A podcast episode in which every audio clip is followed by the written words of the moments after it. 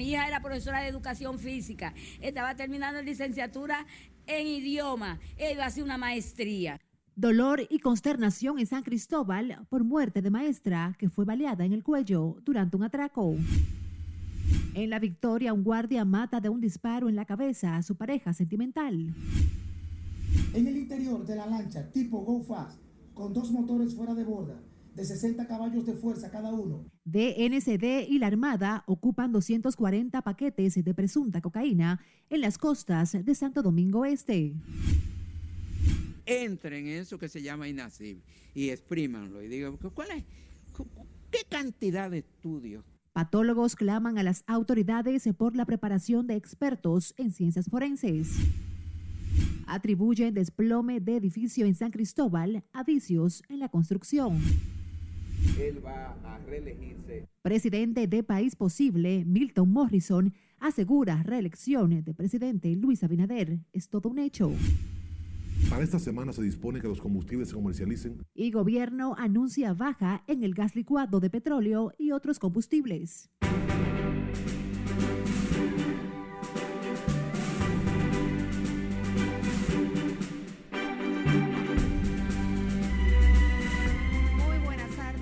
Gracias por abrirnos las puertas de sus hogares en esta presente emisión de fin de semana de Noticias RNN.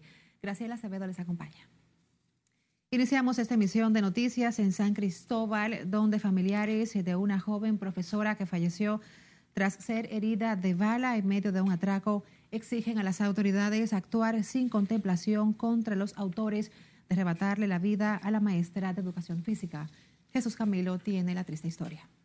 Señor presidente de la República, que él tiene la facultad él tiene la facultad de tratar de acabar con esta delincuencia que está acabando con todos los jóvenes que sí le pueden aportar a la sociedad. Fotos colgadas en la pared y otros espacios de su casa quedan como recuerdos de la joven profesora Yesenia Rodríguez, de apenas 30 años de edad, quien falleciera tras permanecer varios días ingresadas en el Hospital Juan Pablo Pina de San Cristóbal, por heridas de bala en el cuello que le provocaron dos antisociales en medio de un atraco.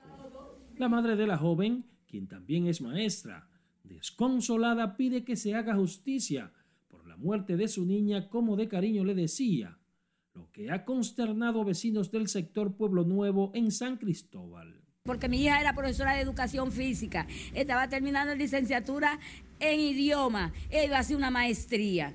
¿Tú oyes? O sea, mi hija era alguien que le aportaba a la sociedad. El señor presidente, ponga la mano dura que usted puede. Usted es un hombre duro, con todo el respeto. Que espero que eso antisociales lo agarren y que no lo dejen salir más, porque ¿qué otra cosa se puede decir? Que no fue un animal que mataron, que lo agarren y que, que se haga justicia. Su padre asegura que la profesora, experta en karate, sometió a la obediencia a uno de los presuntos delincuentes. Sin embargo, su compañero de fechorías disparó sin contemplación, provocándole la herida mortal parece que el mismo instinto, porque ya ella no tenía nada. Entonces, ¿qué querían ellos?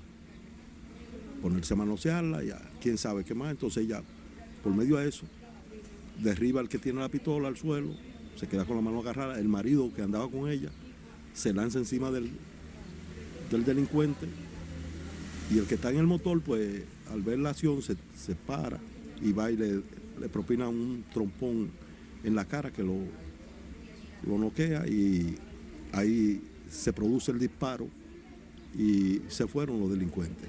La joven profesora, quien cursaba una licenciatura en idiomas, murió tras varios días ingresada en un centro de salud, tras resultar herida durante un asalto la noche del lunes en los entornos del recinto de la UAS en San Cristóbal.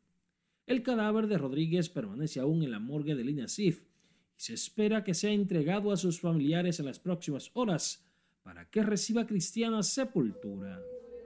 Jesús Camilo RNN. Sobre este triste hecho, el ministro de Educación, Ángel Hernández, lamentó este sábado la muerte de la maestra Yesenia Rodríguez, quien fue víctima de un asalto en la provincia de San Cristóbal. El funcionario, quien reaccionó a través de sus redes sociales, dijo que la muerte de la docente Yesenia Rodríguez en San Cristóbal a manos de atracadores es muy lamentable. Además, se solidarizó con sus familiares y con la clase magisterial. Hernández solicitó además al director de la Policía Nacional profundizar las investigaciones para que los responsables de la muerte de la profesora sean llevados a la justicia. Cambiando de información, un guardia identificado solamente como Geraldo mató de un disparo en la cabeza a su pareja sentimental en el sector La Caña de la Victoria, en el municipio Santo Domingo Norte. La víctima fue identificada como Natalie Santil, mejor conocida como Yaque.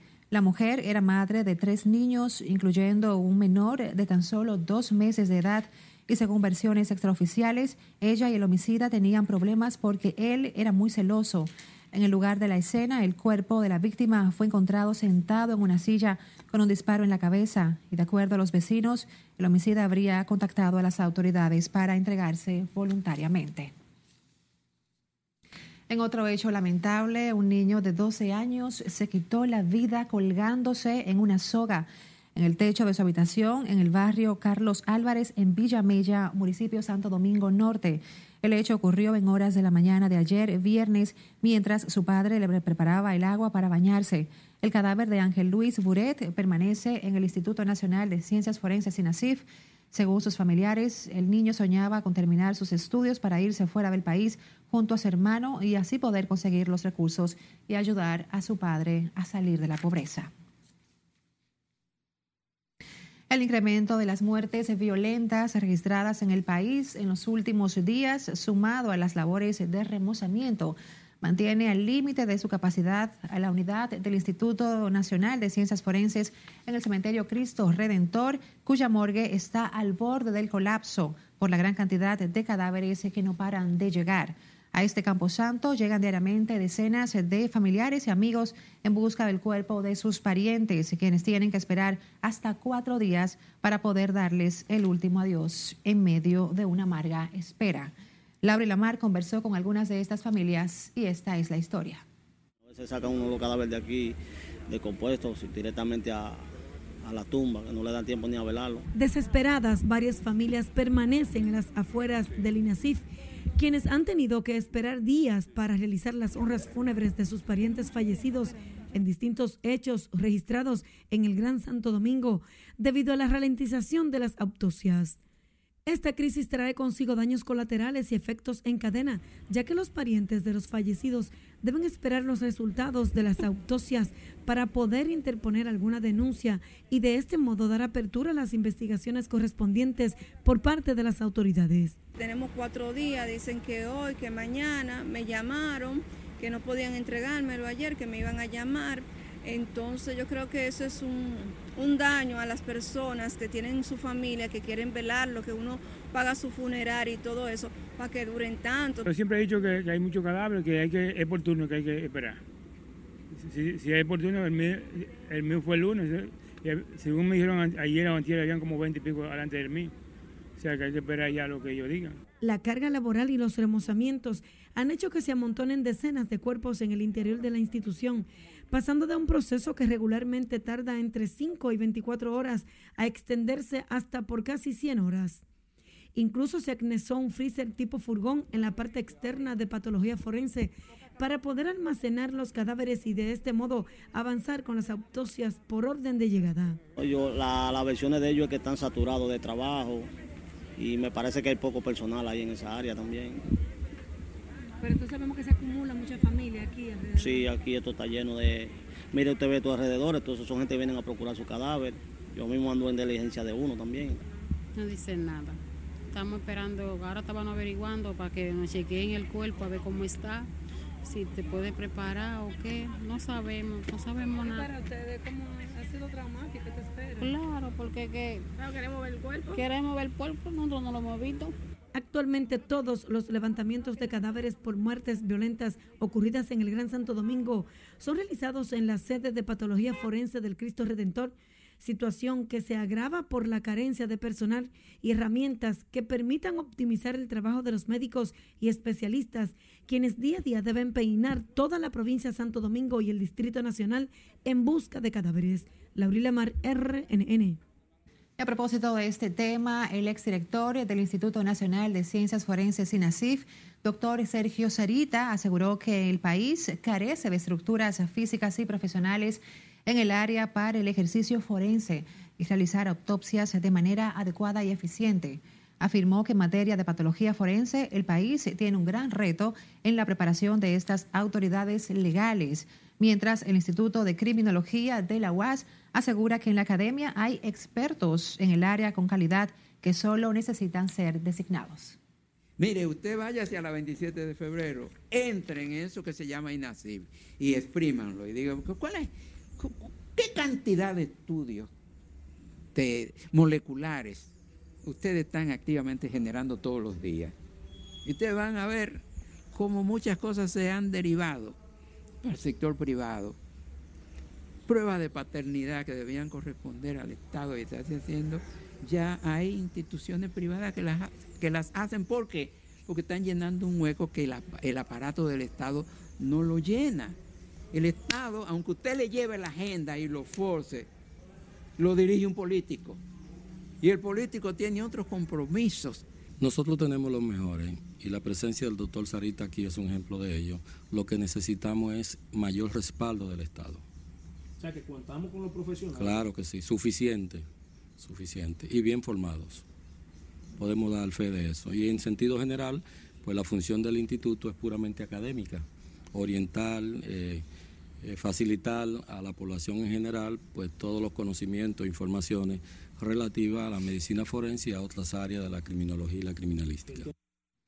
Los especialistas en criminología ofrecieron estas declaraciones tras encabezar la conferencia La Medicina Forense y sus desafíos en República Dominicana, evento que se llevó a cabo en la Universidad Autónoma de Santo Domingo, dirigido a médicos, abogados, estudiantes del área, entre otros sectores. Cambiando de información, un vehículo de la planta televisora RNN Canal 27 fue impactado por un camión en la carretera Dajabón-Montecristi sin que se reporten heridos ni víctimas mortales. En el vehículo de la Red Nacional de Noticias se viajaba el periodista Juan Francisco Mora Herrera, el chofer Elvis Pérez y los camarógrafos Enrique Baloy y Brian, quienes regresaban a Santo Domingo luego de una cobertura especial en la provincia de Dajabón. El accidente que se originó en un choque múltiple fue provocado por un camión que era conducido por un ciudadano haitiano quien admitió que le fallaron los frenos. El hecho ocurrió frente al destacamento El Puente en la autopista Manolo Tavares Justo e incluyó un autobús con decenas de pasajeros, entre ellos varios niños que por fortuna todos salieron ilesos. El viceministro del Ministerio de Industria, Ramón Pérez Fermín, informó este viernes que tanto el gas licuado de petróleo como otros tres combustibles se presentarán bajas en sus precios de entre 1.5 pesos y 8 pesos a partir de mañana sábado. Explicó que en el caso del GLP la baja será de un peso y medio, mientras que el querosén serán 8 pesos. semana se dispone que los combustibles se comercialicen a los siguientes precios. La gasolina premium se venderá a 291 pesos con 60 centavos por galón. La gasolina regular se venderá a 273 pesos con 50 centavos por galón. El gasoil regular se venderá a 220 pesos con 60 centavos por galón, mientras que el óptimo se venderá a 237 pesos con 10 centavos por galón.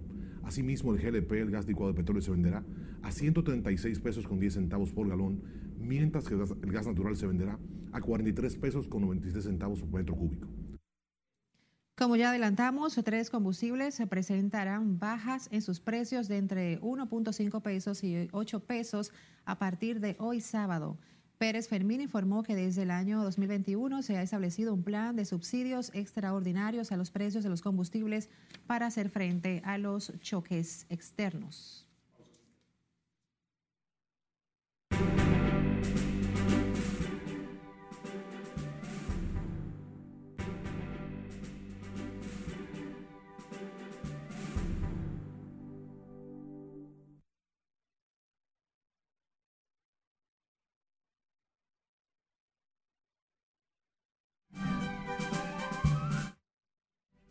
Gracias por continuar con nosotros y ahora es tiempo de darle la vuelta al mundo y conocer las noticias más importantes en el plano internacional con Ana Luisa Peguero. El primer ministro de Haití, Ariel Henry, reiteró su petición ante las Naciones Unidas para que envíen una fuerza multinacional especial que ayude a los haitianos con el alto índice de inseguridad en ese territorio. Tras su regreso de la cumbre de la CARICOM y Estados Unidos que encabezó la vicepresidenta norteamericana Kamala Harris y el primer ministro de Bahamas Philip Davy, Henry declaró que proseguía los contactos internacionales sobre su petición de ayuda. Continúan las evacuaciones de personas ante la posible erupción del volcán Mayón, que está situado en la isla de Luzón, en Filipinas.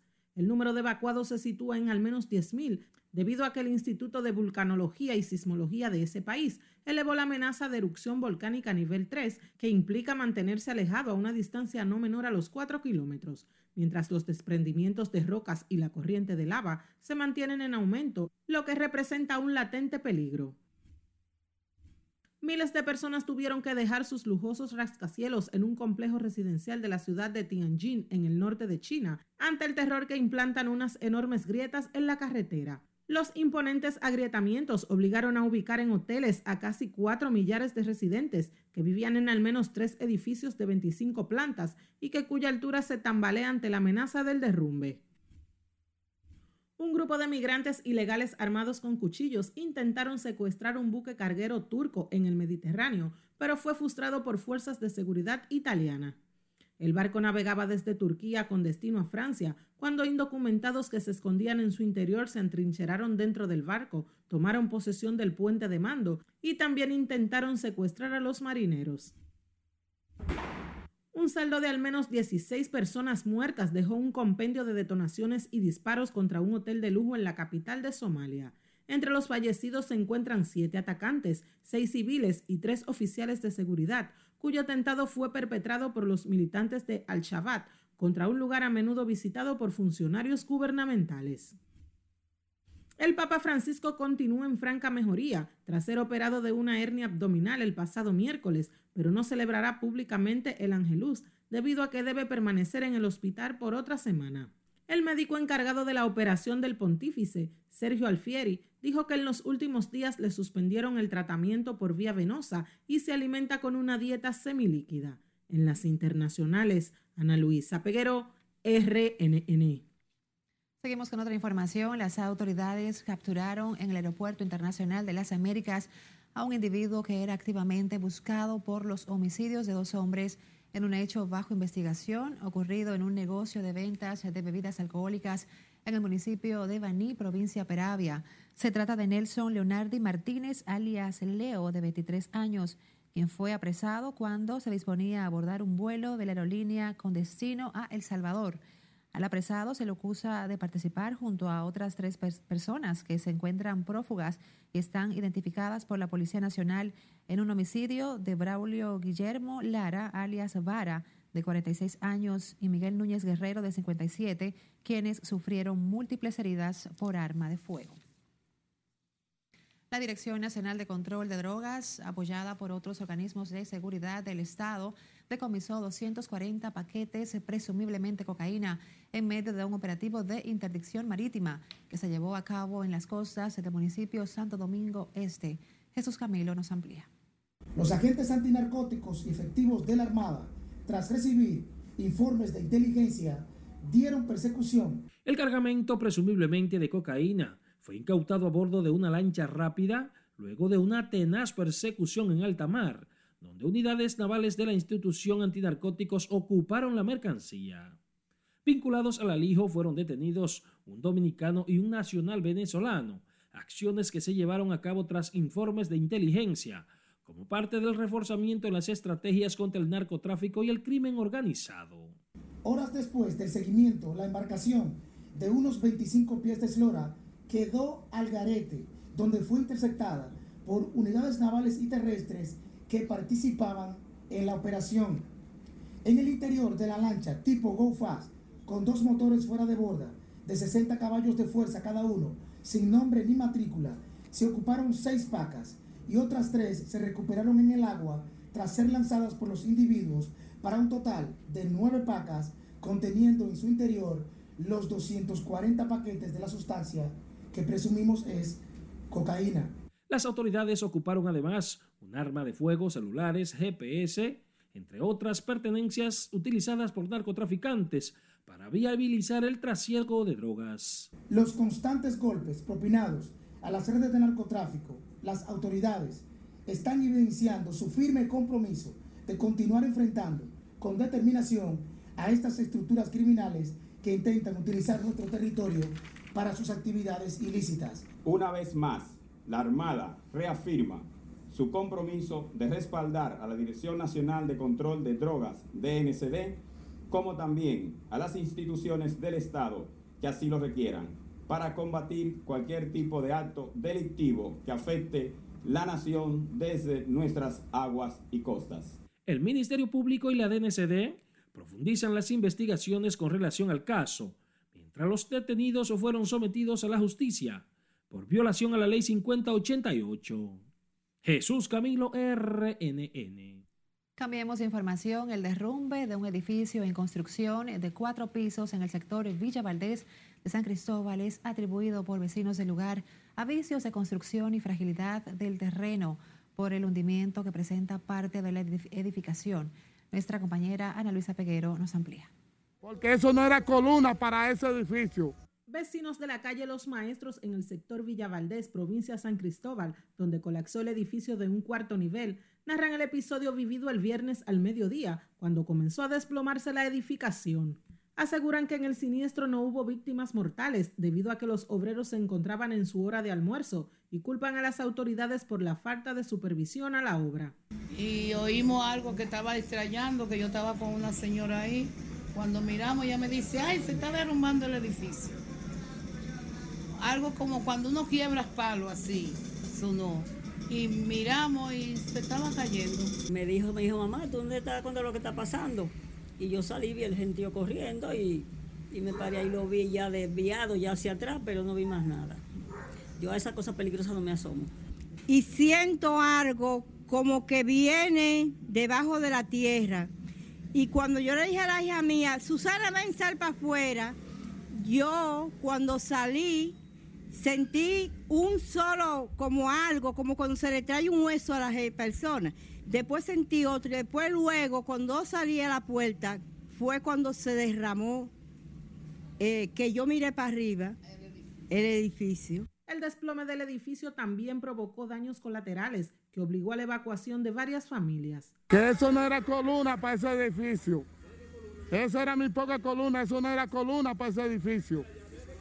El que estaba haciendo eso lo que tiene que ser responsable a ese daño. Que la, eh, cada vez que ellos iban picaban sacaban, sacaban agua, eso. La tierra estaba como húmeda.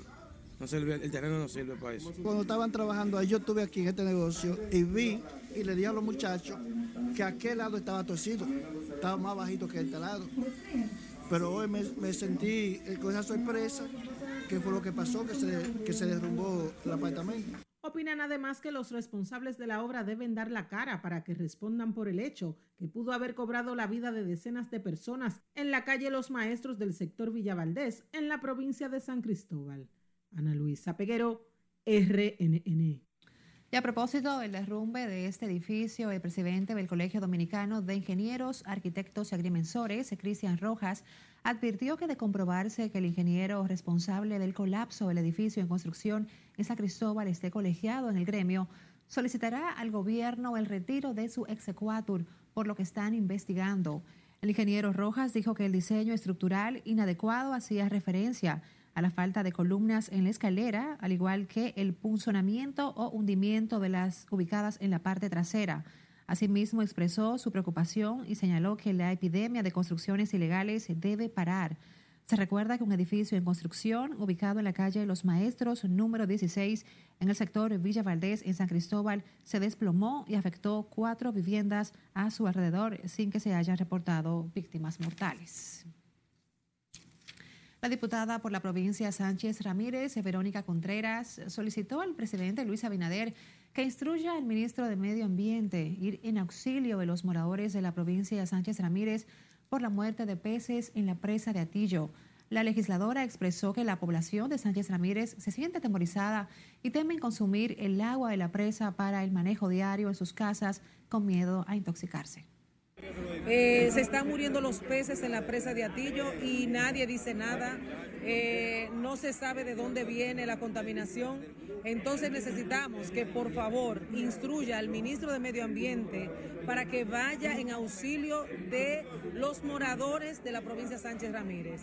Ya los alrededores de la presa de Atillo no quieren utilizar el agua ni siquiera para el manejo diario de sus casas porque temen a poder contaminarse ellos y también fallecer. Están muriendo los peces, no se pueden consumir. Se recuerda que hace varios días circularon varias imágenes y videos en redes sociales donde se observa cómo los peces morían y un líquido de color verde ocupaba las aguas del gigantesco embalse. Volvemos a pausar, pero antes queremos invitarles a que busquen nuestro usuario arroba noticias RNN en las diferentes redes sociales y nos siga. Igual puede enviarnos sus imágenes y videos a nuestra línea directa de WhatsApp 849-268-5705.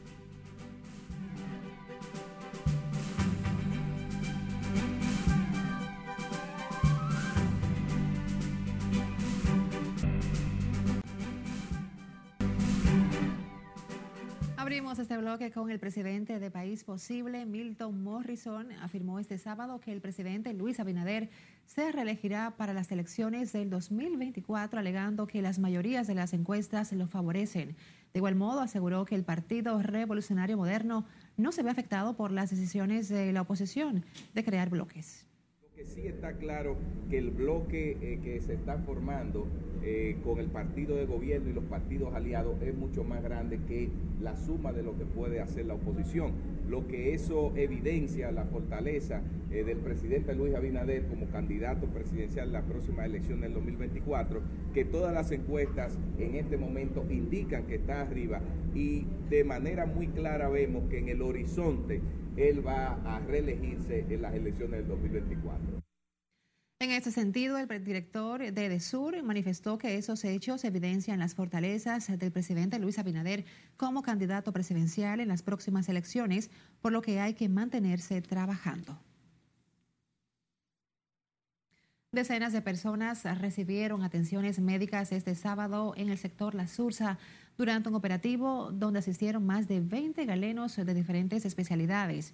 La obra social incluyó asistencia médica para hombres, mujeres y niños residentes en esta populosa demarcación y fue encabezada por el diputado Ramón Bueno.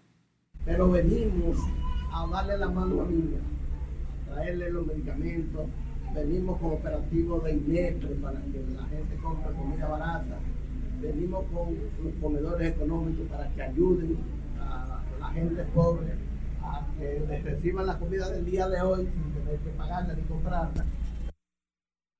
El diputado oficialista aseguró que la iniciativa forma parte de un amplio programa de contenido social que desde hace varios años viene realizando en el Distrito Nacional desde la Cámara de Diputados.